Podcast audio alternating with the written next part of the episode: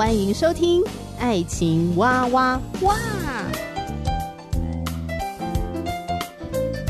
我是史哥哥，我是甜甜妹。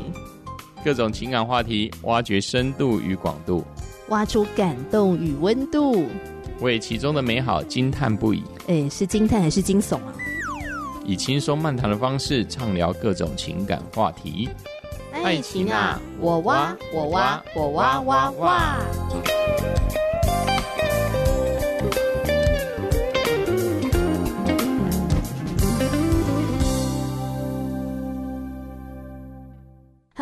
是天天妹，史哥哥不在，今天我来当家。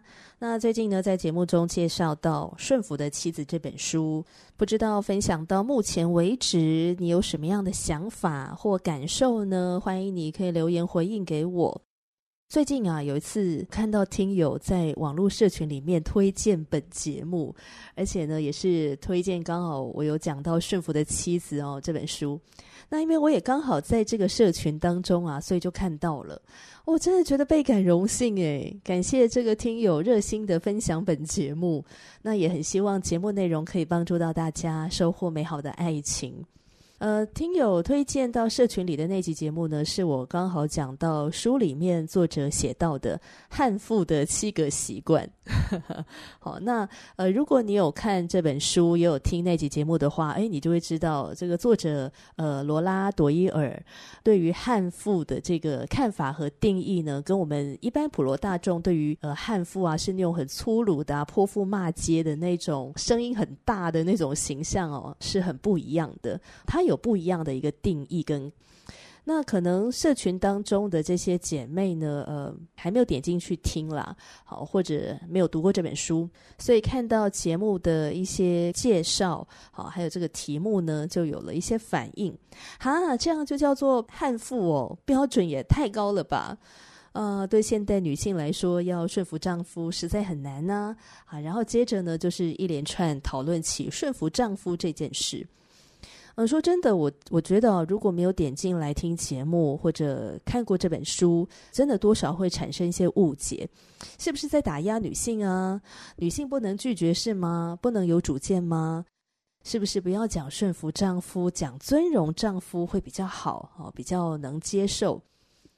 诶，其实我真的非常的开心看到这些讨论，我觉得超棒的，因为有讨论就代表有在思考，而且每一个人一定会有不同的看见。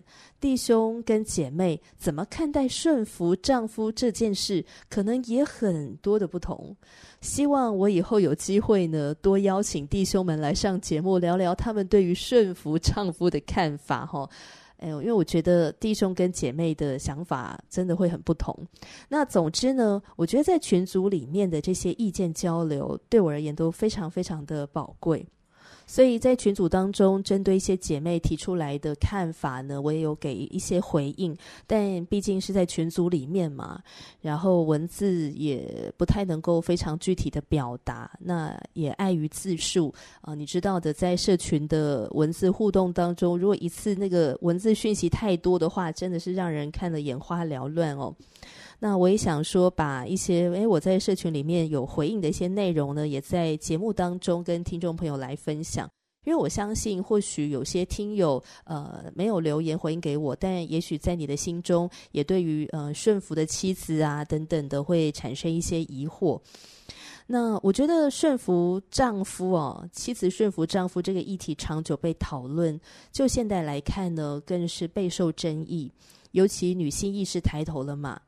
那所以我觉得，生在这时代的基督徒姐妹真的很不容易。不容易的地方呢，在于姐妹们一方面想要按着圣经的教导去顺服丈夫，但另外一方面呢，又会担心会不会把自己放在一个弱者的地位啊？会不会丧失了主控权呢、啊？会不会资源被剥夺啊？会不会降低自尊跟自信呢？会不会被男性霸权呢？讲得更简单一点，顺服丈夫会不会让自己被伤害，还无法申诉呢？其实我觉得这些担心都可以被理解的，毕竟我们透过教育的普及啊，各种的社会运动啊等等，呃，女性意识逐渐的抬头嘛，女性的力量被看见，女性大放异彩。这时候讲顺服丈夫，就像是在走回老路啊，令人感到惊悚。可如果这是我们担心的事情，那我们就会掉进撒旦的圈套哦，就这个性别权力斗争的这个圈套，那也会跟圣经所讲的顺服丈夫的意义离得越来越远。呃，我们需要来认识圣经里所讲的这个顺服。圣经里谈到的顺服，不管是基督徒顺服上帝，或者妻子顺服丈夫。还有丈夫为妻子舍己，他表达的都是一种亲密的关系，一种信任的关系。而顺服是展现亲密、展现信任的态度和方式。它无关谦卑，无关才干能力，无关身份地位。上帝没有让男人或女人因为顺服、因为舍己，所以处在一个相对弱势的地位。要不然弟兄们也会害怕吃亏，也会害怕被伤害呀。诶，为什么我们男人要舍己？都什么年代了？两性平等？诶，你看又落入撒旦的圈套，这个两性战争当中哦。上帝没有让男人或女人因为顺服、因为舍己，就要处在一个相对弱势的地位。嗯，上帝呢，借由妻子的顺服与丈夫的舍己，来展现耶稣基督那舍己顺服上帝的爱。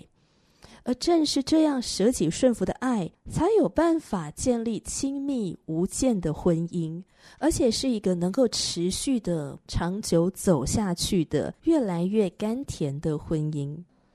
所以，看到有人在群组里面提出来说：“哎，是不是不要讲顺服丈夫？”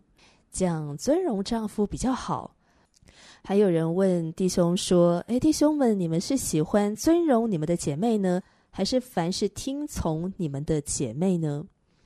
我就说啊，嗯、姐妹们，请问你们如何展现对丈夫的尊荣呢？无非是尊重他的想法，信任他的决定，倾听或是同理他的情绪感受。其实这些就是顺服的具体行动啊。并非我们所害怕的，只能听从，不能拒绝。如果我们是这样想，那才真的是把圣经教导妻子顺服丈夫的这样的妻子，放在了只能够听从，不能拒绝的弱者地位。所以，嗯、天天妹是一个学习，而且是持续学习顺服丈夫、好顺服史哥哥的妻子。但我仍然保有自己的独立思想跟判断。我可以明确的向史哥哥表达我喜欢什么，不喜欢什么，我不用让他费力的去猜。我也可以很明确的说，我想要这个，或我不需要这个，温柔的说哈。而且是呢，是邀请的，好，不是命令他的。我也可以很开心的接受他所送的礼物，或者是对我做的一些服务的行动，可以享受亲密的关系，也能够自在的独处。那我知道，我跟史哥哥的生命价值，我们都是被上帝所创造的，我们都很宝贵。我们知道彼此的价值，我们鼓励彼此做自己，而不要假装。所以，事实上，顺服让我学习做史哥哥的妻子、情人和战友，而不是他的老妈子。那当然呢。呃，为了保护姐妹们，避免遇到那些担心被伤害的情况，呃，在书里面也有提到啊，不要愚顺。呃，什么叫不要愚顺呢？就是有些丈夫不是妻子学习顺服就可以影响他，或者是改善夫妻的关系，像是家暴，或者是丈夫有不健康的瘾头，酒瘾啊、毒瘾啊、赌博啊等等。这是需要专业的介入处理的。这时候，妻子的顺服可能真的会让自己很危险，而且是生命上的危险。那所以作者说呢，她的丈夫约翰呐是一个平凡、有着许多小缺点，但认真工作，而且爱她的丈夫。而大部分的丈夫是像约翰这样的。所以作者罗拉的意思就是，这样看似平凡，有着许多小缺点，但是认真工作又爱妻子的丈夫，是值得妻子们顺服的。而且透过这样的敬重、这样的顺服，妻子会成为丈夫最重要的帮助者。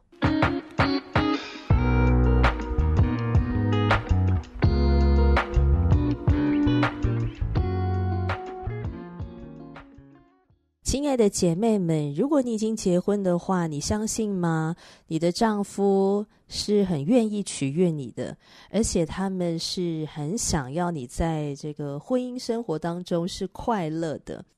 也许有些姐妹会觉得很疑惑，是这样子吗？可是我觉得我老公就很常惹到我啊，比如说一些生活习惯啊，还有这个有沟没通啊等等之类的。哎，我老公常常惹我生气耶。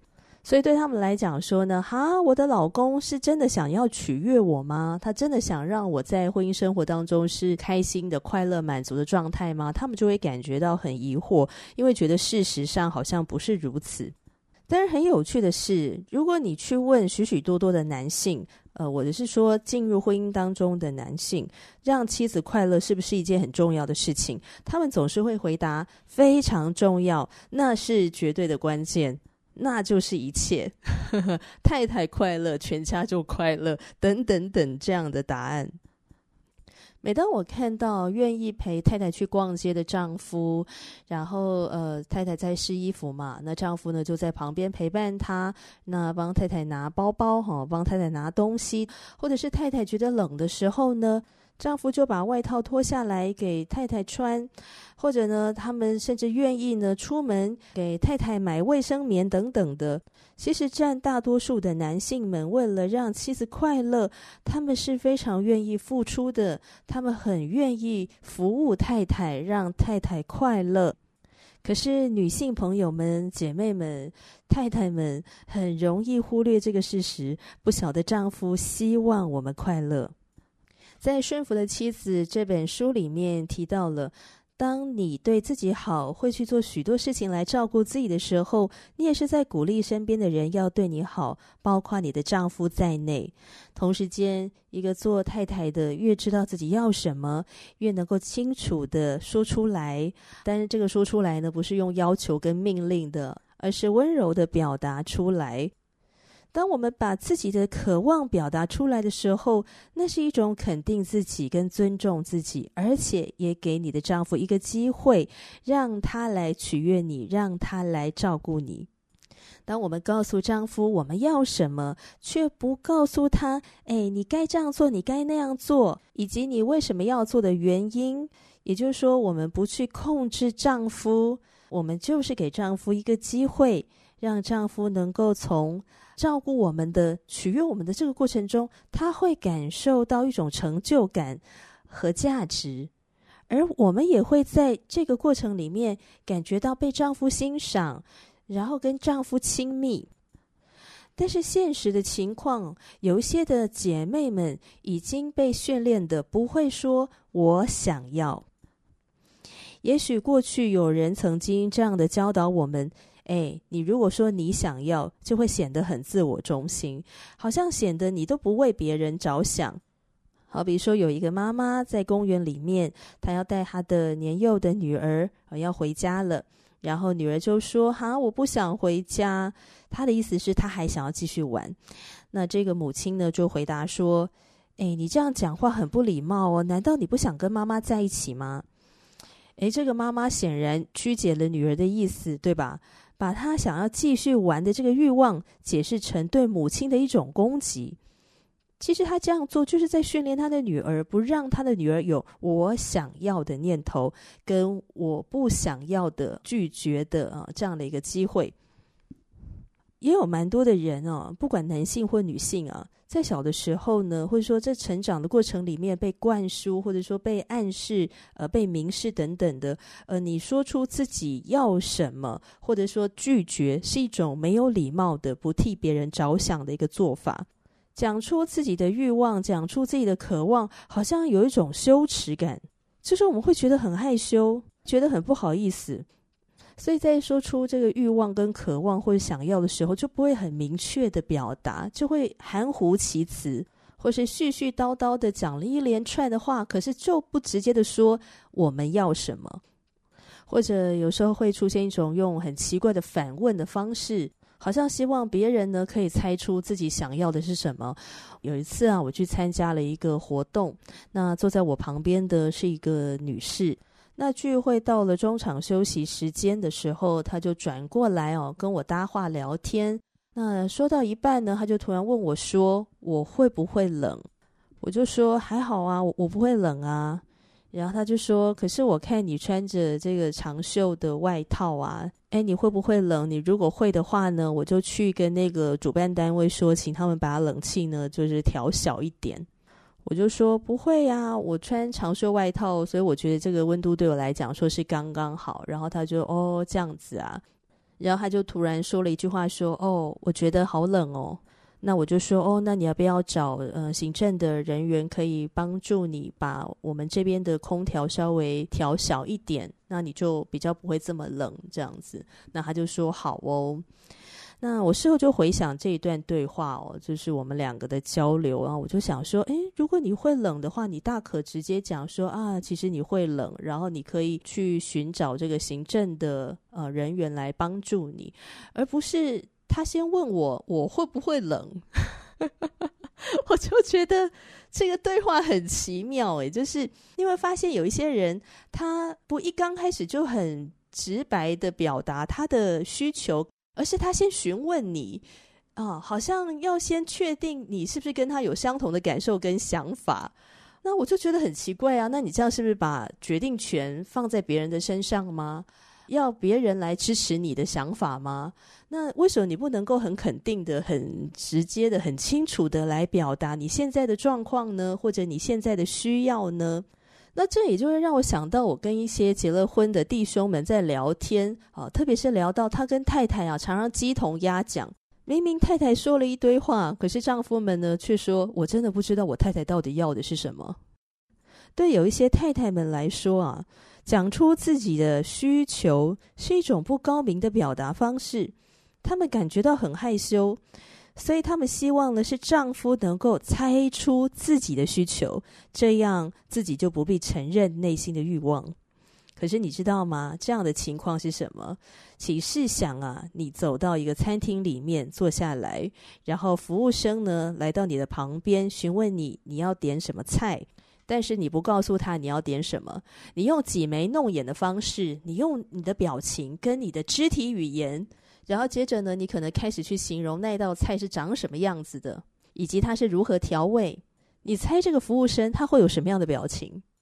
如果今天这个餐厅啊生意很好啊，有其他的客人上门，他大概呢就会说：“没关系，你再想一想，我等一下再过来。”好，他先去服务其他的客人。然后你觉得，哎，这个服务生怎么搞的？一点耐心都没有。听到这边，你会不会觉得这位客人你也帮帮忙？你就直接的看着这个 menu，然后告诉这个服务生说：“我要点这一道菜，我要这个，只要十秒钟，这不是解决了？”我知道这个案例非常的荒谬，可是它真的很常出现在夫妻的对话里面，还有出现在交往当中的男女朋友的对话中。曾经有一个弟兄跟我分享，他说呢，从谈恋爱开始啊，跟女朋友沟通的时候呢，有的时候就出现这样的鸡同鸭讲的情况。那女朋友觉得我已经讲得很清楚啦，为什么你还不知道我要什么呢？然后接着女朋友就会用一种看笨蛋的眼神看着他。那还有一个弟兄呢，跟我分享啊，他跟一个姐妹啊出去啊约会啊吃饭，那两个人呢都还只是好朋友哈，好弟兄姐妹的阶段，只是想说呢，透过这个约会呢，更多的彼此互动啊，彼此认识啊，增加这个了解，诶，看一看有没有进一步的可能性嘛。那在这个约会的过程当中呢，他们是先看电影。那看完电影之后呢，大概啊快五点的时间了哈，就是接近晚餐的这个时间。那弟兄就问这姐妹说：“你会不会饿啊？你会想吃晚餐吗？或者说去吃点东西啊之类的？”那姐妹就说：“嗯，还好，我不饿。”那这个弟兄也很单纯呢，就立刻相信了。他很单纯哦，立刻相信哦，我也不饿，那不然我们就在这附近稍微再逛一下好了。好，所以他们两个人呢就在那走走逛逛，就这样过了半个钟头之后呢，诶，弟兄也是蛮会察言观色，他就发现诶，姐妹的表情好像越来越不太好。刚刚看完电影还面带微笑哈，怎么渐渐的嘴角就垮了下来？可是他又搞不清楚，诶，到底发生了什么事了？惹得姐妹心里不舒服，还是让她不愉快了？是不是自己讲错话，还是怎么样？弟兄有点惶恐啊。那所以又过了十分钟，他就突然问说：“呃，你还好吗？你是不是身体不太舒服，还是觉得累了？”然后姐妹就有点脸色不太好看的回他说：“哦，因为对啊，我累了，然后我也饿了。”但是我看你就一直走啊，一直逛，然后逛得很开心，所以我也不好意思提。那弟兄就说啊，如果你饿了或是累的话啊，你可以告诉我啊，那我们现在一起去吃点东西吧，哈。那所以他们就一起去吃点东西了。对弟兄来说呢，他觉得这次的约会应该还蛮不错的吧，说不定还有下一次的机会。可是呢，下一次啊，这个姐妹就约不出来了。然后他就从第三方那边得知说，姐妹觉得他不够贴心，不够细心，所以没有想再继续这个约会。哇，亲爱的听众朋友，你听到这边这个故事，你有什么样的一个想法跟感受？你会为这个弟兄感到委屈吗？或你会为这个姐妹感到委屈吗？我想对一些姐妹们来讲啊，很理解。诶，这个姐妹为什么到最后突然她呃生闷气了哈？觉得这弟兄也太不细心了吧？你不知道有时候女生就是比较矜持啊、害羞啊，所以她讲的是反话。她虽然说哦，我不累、哦，我不饿，我不渴。那这时候贴心的弟兄，你就要知道，你要赶快带姐妹去吃点东西啊，或是喝个饮料也好啊，或者找个地方先坐一下之类的啊。你看你就是不够细心，不够贴心，所以你看吧，之后约会的机会就这样溜走了。可是我真的很想为这个弟兄抱屈，我可以理解他的委屈，也可以理解他被人家说不够细心、不够贴心的时候的那种被嗯论断的感觉、被标签的感觉。因为没有人是谁肚子里头的蛔虫，如果你不清楚的表明你的需求，谁知道呢？没有人有那个时间、精神、体力，还有那个义务要去揣测你要的是什么。事实上，一个健康成熟的态度，就是一个人他能够觉察到自己的感受跟他的需求，然后他愿意去尊重这样的感受跟需求，甚至他可以愿意的表达他。把这个需求、这个感受，把它表达出来，这是一个尊重自己的一个成熟的态度。而当你表达出来的时候，让跟你相处的人他很舒服，因为他可以知道哦，你现在的状态是什么，哦，你有这个需求，他就会知道他要怎么回应你。如果你不说，你不清楚的讲，他无法回应，他只能用瞎猜的，然后就给到错的东西。所以，一个了解与尊重自己的感受和需求的女性，她会直截了当的告诉她的丈夫说：“我需要这个，我喜欢这个。”那么呢，这边呢有两个注意事项，一个呢就是我们表达的态度，我们可以怒气冲冲的表达。或者是带着一种批评的一种语气，哈，指控的语气，或是命令式的语气来表达这个感受跟需求。那我相信，嗯，你的丈夫如果接收到的话，他大概会左耳进右耳出去，或者呢，他会直接视而不见，因为他会觉得你不是在表达需求，你是在攻击他。男人感觉到被威胁的时候呢，他们是听不进去的，所以这个沟通注定会失败。姐妹们，我们在对男性表达需求跟感受的时候呢，我们的语气、表情、肢体语言是很重要的。我们可以放下手边的事情，然后专注的看着你的丈夫，然后面带微笑、温柔的口气，向他表达你的感受和你的需求。然后越简短、越清楚越好。我觉得不要考验丈夫的耐性。